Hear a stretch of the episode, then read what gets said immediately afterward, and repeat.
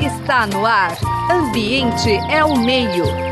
Uma conversa sobre as questões do nosso dia a dia.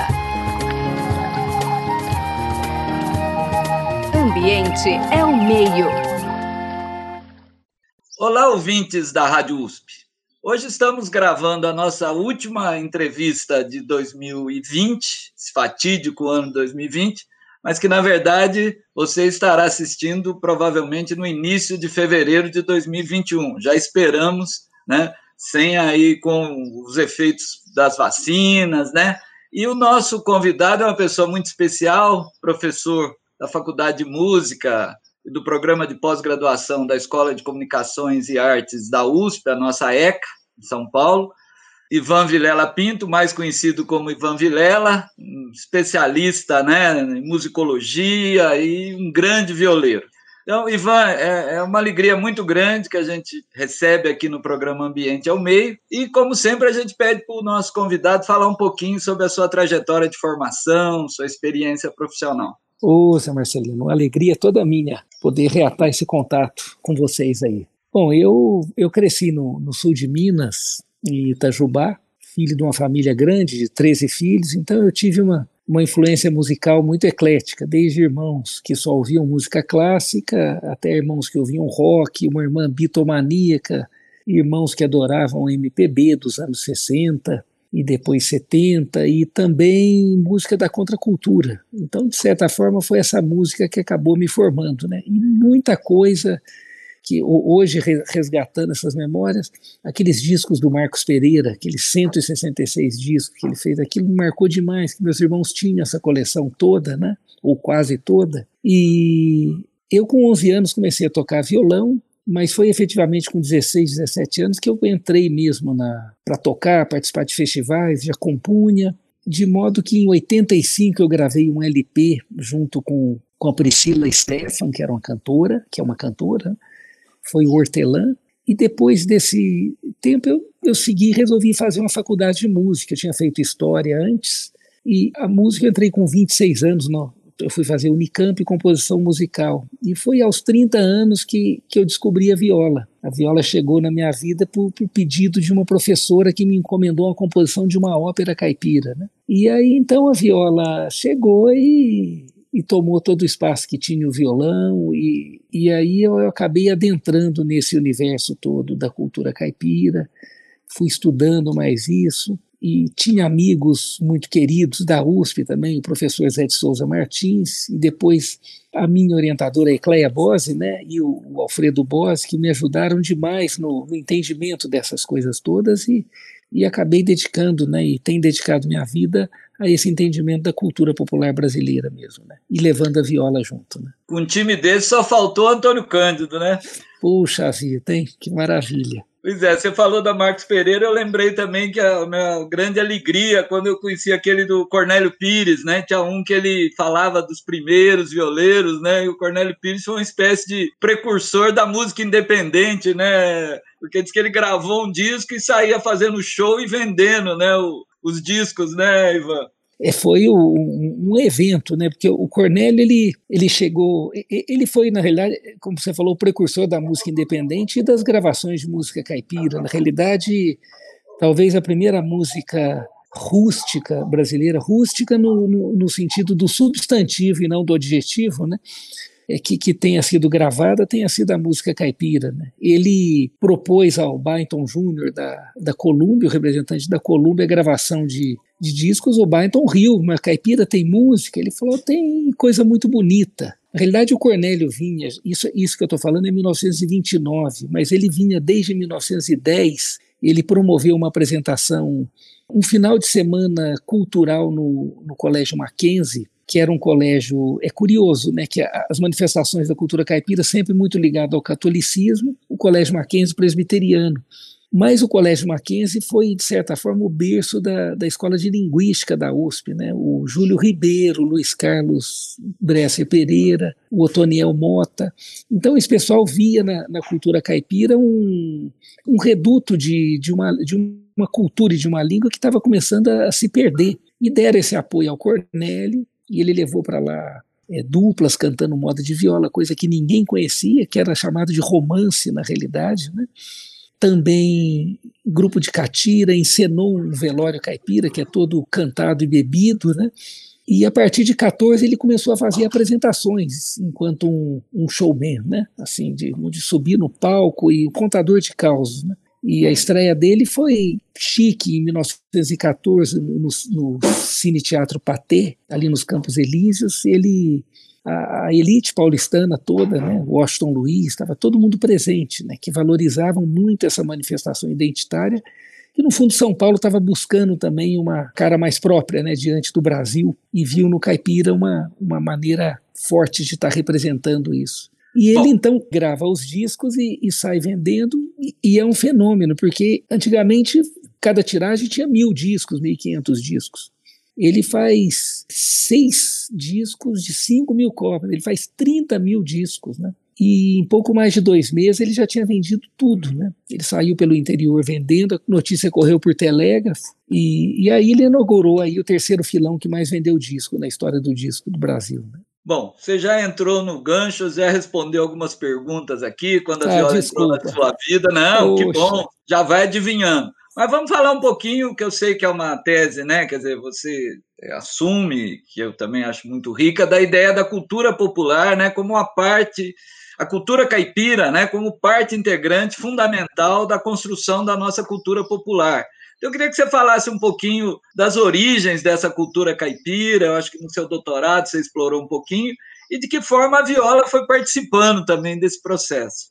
Olha, eu acho que a primeira coisa que é importante a gente pensar é que a cultura brasileira, de maneira geral, ela é predomin... ela foi construída predominantemente de maneira oral as primeiras universidades, a primeira universidade enquanto um conjunto de diversos saberes foi a USP, de 1934. Tinha antes aglomerados de engenharia, medicina e direito, né? E é só, o próprio Florestan mostra que é só com o advento da, da República que o saber erudito vai começar a entrar efetivamente no Brasil. Isso até é um apelo que eu faço à academia para que a gente releve mais esse conhecimento, da, esse conhecimento prático do brasileiro, esse conhecimento da cultura oral, porque por mais de 300 anos foi esse o conhecimento que a gente teve, que construiu essa cultura tão rica, né? O caipira ele tem uma primeira origem, talvez, segundo Zé de Souza Martins, é o primeiro brasileiro que surge do, do enlace de portugueses com mulheres indígenas. O termo capir, que dá origem caipira, vem daquele que arranca o mato, né, um, que faz a monda, né, um mondador, e esse caipira, ele, então, ele está muito ligado ao bandeirismo paulista, em grande parte eram caipiras, esses bandeirantes, né, e ele era meio índio, meio indígena, meio português, né, andava descalço, tecia suas próprias roupas, inclusive é mais próxima essa imagem dos bandeirantes do que aquela imagem romantizada de um homem de bota com aquelas roupas imensas, né? E então o, o caipira de certa forma ele foi o responsável por esse expansionismo rumo a romper o Tratado de Tordesilhas, aí, entrar Brasil adentro, e depois foi a pessoa que, que, que fixou-se na terra, né, em pequenas propriedades. Né. É como o próprio Cândido diz nos Parceiros do Rio Bonito, ele vivia um pouco à margem dessa, dessa cultura que ia se criando, né, a cultura das fazendas, né, às vezes como prestador de serviço, às vezes como parceiro, mas sempre tendo um modo muito próprio de vida, né? E a viola é um instrumento que já vem de Portugal, tem uma característica curiosa que em Portugal, desde o século XV, é um instrumento de gente simples, gente pobre. Ela dificilmente chegou à corte, andou em casas senhoriais. O próprio Gil Vicente refere-se à viola como instrumento de soldados, né? E ela continua com essa característica no Brasil, segundo a gente pode reparar até pelas iconografias dos viajantes aí dos séculos 17, ou perdão, 18 e 19. Então, o, o, o, caipira ele acaba criando uma identidade muito própria com esse instrumento, né? Mas então é, esse caipira ele vai criando uma, uma cultura muito própria a partir de, vai criando uma cosmologia muito própria de maneira que quando ele entra no século XX ele é uma figura que está totalmente em contradição com todo o ideário de modernização do Brasil, de racionalização industrial, da entrada do saber erudito. Então esse caipira ele, ele vai entrar no século XX com uma cultura muito própria, mas de certa forma muito depreciada diante de todo esse ideário de modernização da cidade. Ele representa o oposto, a oposição a isso tudo, né? Mas de forma muito interessante, ele, ele é uma figura que acaba sendo uma âncora de representação identitária até da elite paulista, né? Durante o próprio modernismo, onde o Cornélio Pires foi convidado para ser palestrante na numa das salas mais nobres, que foi a Associação Brasileira de, a sala da Associação Brasileira de Imprensa no Rio de Janeiro, né? E assim, que elementos você acha que caracterizam assim, né? Claro que é uma coisa dinâmica também, eu acredito, né, Ivan? Quer dizer, também tem um dinamismo, uma certa ambiguidade também, né? Elementos conservadores e elementos ao mesmo tempo. Daria para identificar alguns elementos que caracterizariam essa identidade, assim? Olha, uma ligação muito forte com a terra.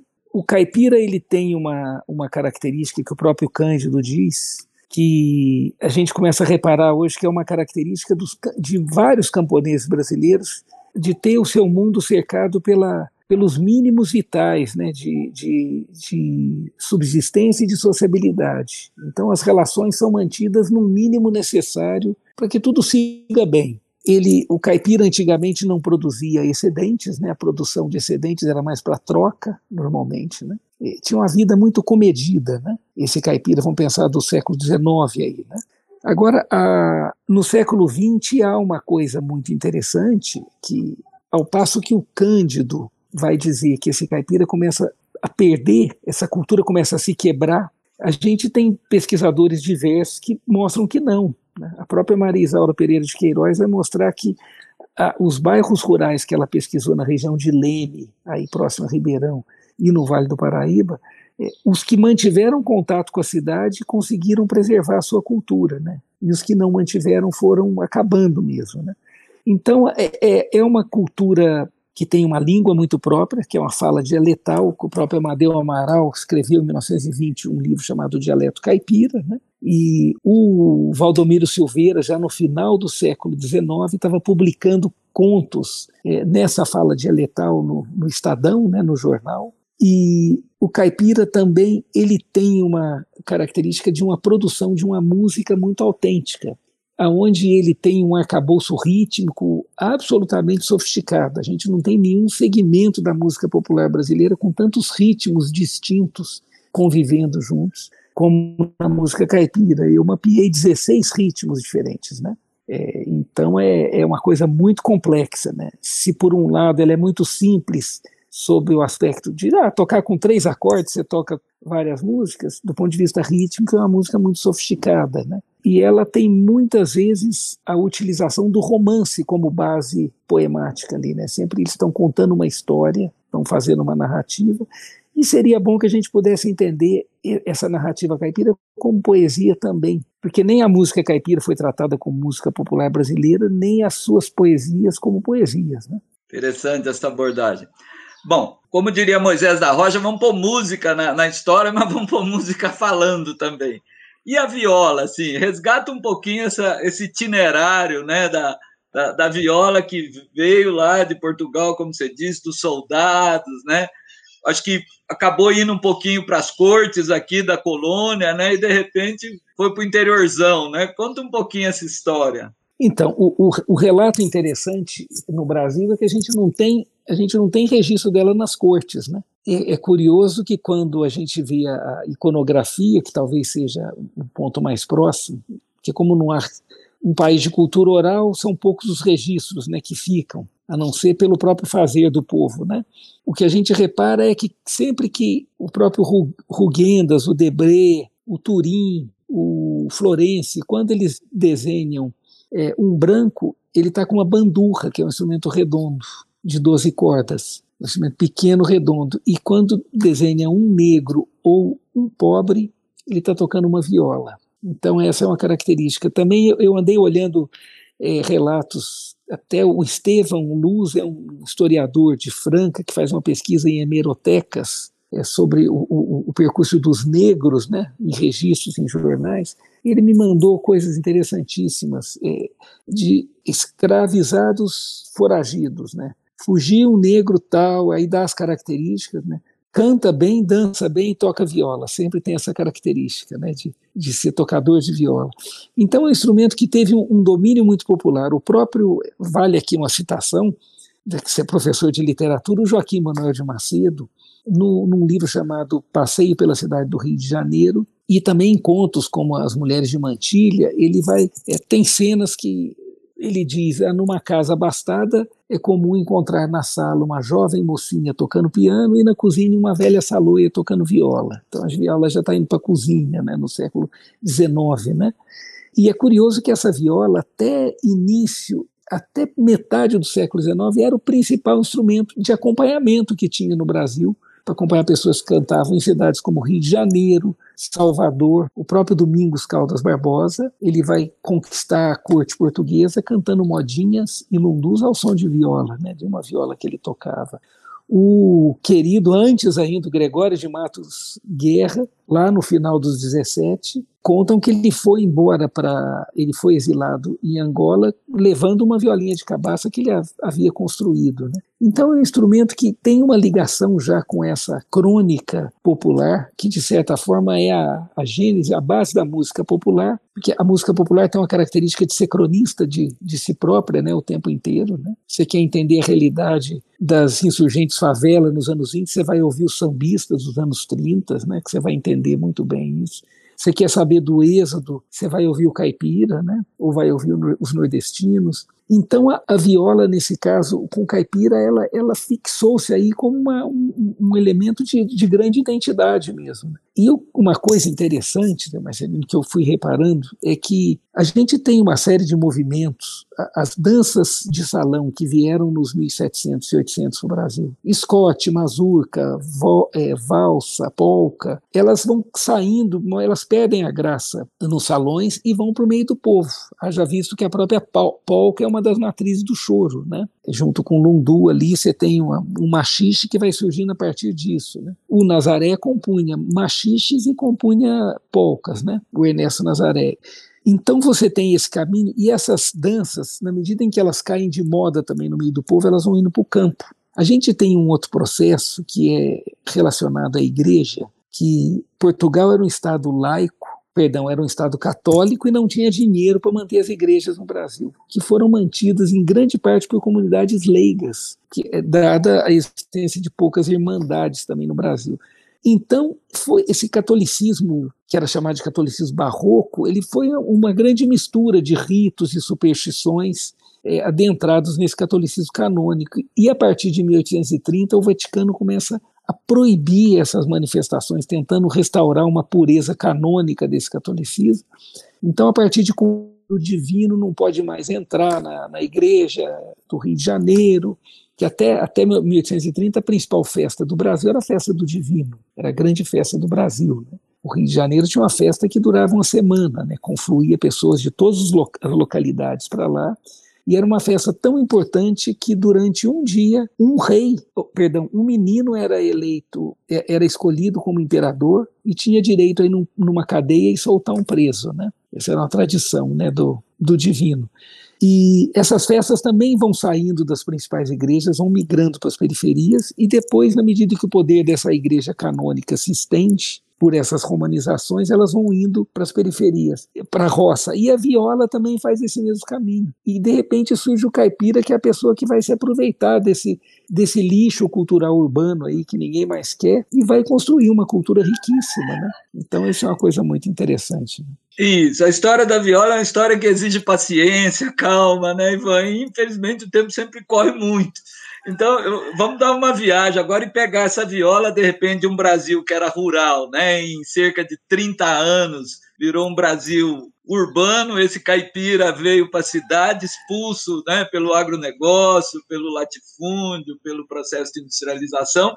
E aí virou uma mistura, né? Porque de repente essa viola virou, foi apropriada pela cultura cultural, mas ao mesmo tempo ela rebate, essa cultura popular volta. Explica um pouquinho aí essa essa loucura que virou a viola, digamos assim, nesse último quarto do século XX, não sei se a gente pode dizer essa, essa datação aí, né? Olha, é muito interessante que a, a, viola, até 1960, era um instrumento de domínio é, fonográfico dos caipiras. O Heraldo do Monte vai usar a viola em disparada, num sotaque mais de viola nordestina, com afinação do Nordeste. Haja visto, a viola é um instrumento que tem muitas afinações diferentes. Né? Em cada canto que ela vai chegando, ela vai ganhando uma, uma expressão muito particular. Né? E no Brasil, principalmente no Sudeste, Centro-Oeste e Nordeste, são as regiões onde ela está mais fixada.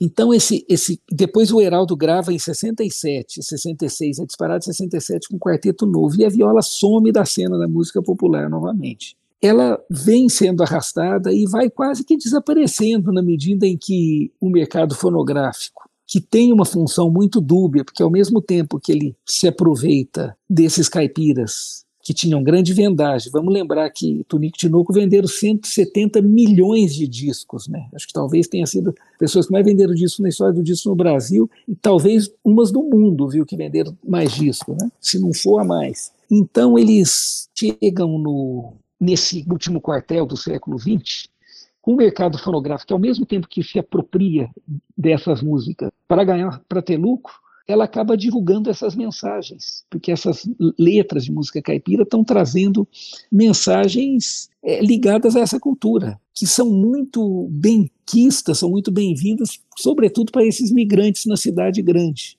E essa viola, a partir de uma série de, de, configurações, das quais a gente pode enumerar algumas, a presença do Almir Sater em telenovelas ajudou muito a, a uma ideia de, de globalização, de, de, efeito colateral à globalização, que acaba por valorizar as culturas locais, né? é um rebote contra essa ideia de uniformização cultural pela via do consumo a ideia de pensamento ecológico, de preservação das, das, diversidades, tanto naturais quanto culturais, e uma certa desilusão com esse sonho da cidade grande que motivou essas pessoas, agora impossibilitadas de retornar ao campo, de buscar valores que outrora fizeram parte de suas vidas ou de seus antepassados. E então a gente começa a ter um fenômeno curioso a partir dos anos 90, que é a formação de orquestras de viola pelo estado de São Paulo. A gente tem aproximadamente 170 orquestras de viola, que são grupos que têm pessoas de faixa etária diferente, nível de escolaridade diferente e nível socioeconômico diferente também. Agora, pessoas que se reúnem não só para tocar viola, mas para celebrar os valores que são cantados nessas músicas. Né? Então, a viola é, ela acaba entrando num caminho de, de valorização e de representação de resistência cultural, e foi nesse momento que começou a ser apropriada por músicos de outros segmentos é, musicais, aí, nos quais eu me incluo. Né? E foi ganhando uma expressão que, que hoje chama atenção, né? que virou um filão do mercado mesmo fonográfico. Né? Uai, Ivan, nosso tempo para variar voa, né? Então, não sei aí como a questão final, quer dizer, acho que você deixa uma mensagem positiva, né? Quer dizer, a viola como caipira dá a volta por cima, levanta, sacode a poeira e dá a volta por cima, né? Como diria o nosso Paulo Vanzolini. E talvez pedir uma reflexão assim, como é que foi a vida de violeiro nesse 2020, né? Que nós estamos fechando o ano tão duro, né? Um tanto desafio, né? É curioso que eu acho que os violeiros nunca estiveram tão expostos na mídia, né? Todo mundo fez live, apareceu aí em canais, mas nunca ganharam tão pouco dinheiro. Isso é uma coisa curiosa, né? Que é meio contraditória, mas o que eu acho, enquanto mensagem que a gente deve deixar é que a viola, ela, além de ser um instrumento de representação da cultura caipira, ela também é um instrumento de representação de outras culturas, como a nordestina, como a pantaneira. E às vezes a gente tentar fixar a viola com uma certa reserva de tradição, ah, viola para tocar tem que ser caipira ou tem que ser de outro jeito, é um pouco perigoso para o instrumento, porque o instrumento é muito importante que ele tenha raízes, mas é fundamental que ele tenha asas também, né? E esteja a serviço da música, né? Antes de tudo. Eu, para aprender viola, eu mergulhei no, no universo da cultura caipira, é, ouvi muito, tirei uma, umas boas centenas de músicas ali, tocava para entender mesmo essa linguagem. Foi um aprendizado maravilhoso. Mas há pessoas que não seguem esse caminho também e tocam viola, né? Então eu acho que o bonito é essa diversidade, né? O bonito é a gente estar tá diverso e a viola ela está mostrando que pode ser muito diversa hoje, desde o, da música mais tradicional até o rock and roll a gente tem vê gente tocando aí, né? Muito bem, caros ouvintes do programa Ambiente ao Meio, que está indo ao ar em 2021, né? Foi uma alegria muito grande conversar com o professor da ECA, né? Ivan Vilela, violeiro renomado. Eu tinha perguntinha do cramunhão na viola, mas não vai dar tempo, viu, Ivan? Fica para a próxima. Poxa vida, até ia fazer uma reza para você aqui, então. Se quiser fechar com a reza, até pode. Eu só agradecer os trabalhos técnicos do Gabriel Soares, a produção da Natália Stephanie, bolsista, da Suiane Azenha, meu companheiro de programa Marcelo Pereira, que não pôde estar presente. E fica à vontade, você quiser fechar com a reza, fica à vontade. Tá ótimo. E você, você se quiser fazer alguns cortes, depois fica à vontade também aí, totalmente.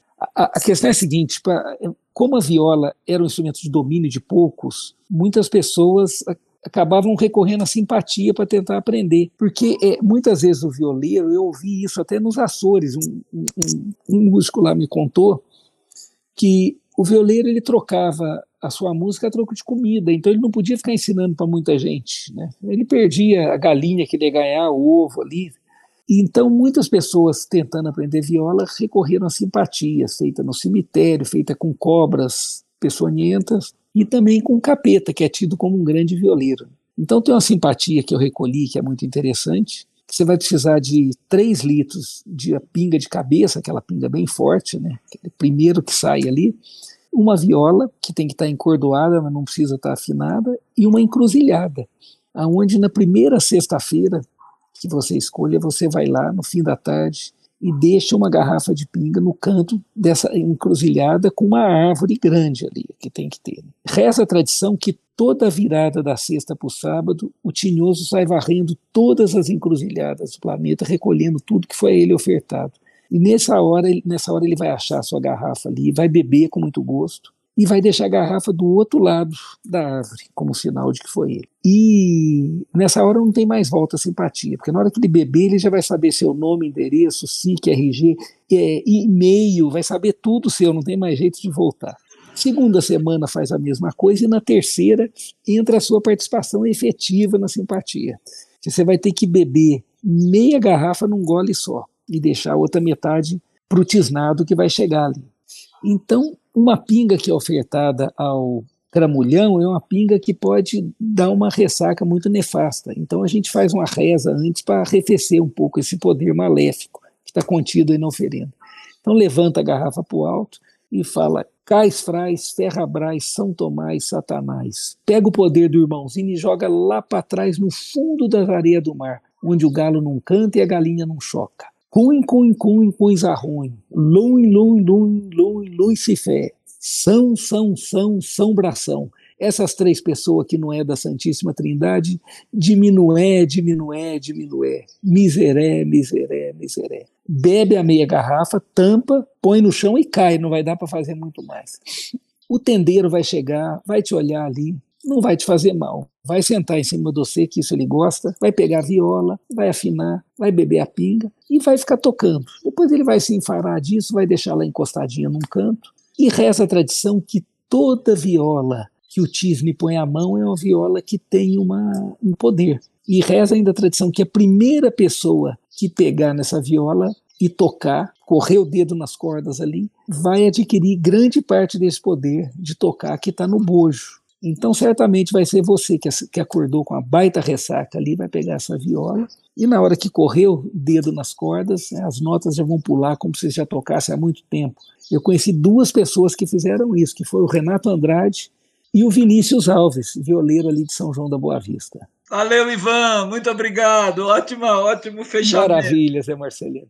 Você acabou de ouvir Ambiente é o Meio. Produção e apresentação: José Marcelino e Marcelo Pereira. Música tema: Evandro Navarro. Sonoplastia: Mariovaldo Avelino. Ouça também este e outros programas em www.ribeirão.usp.br.